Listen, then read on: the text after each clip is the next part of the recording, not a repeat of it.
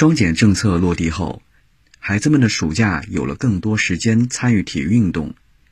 在江苏南京，有一群孩子走进拳击馆，在运动中感受快乐。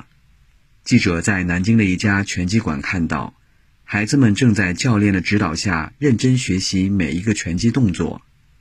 学生王明谦，我从小就非常喜欢运动，我爸爸就带我学习了拳击。刚开始学的时候呢，非常的苦，非常的艰难，但是呢，我非常的快乐，收到了很多朋友。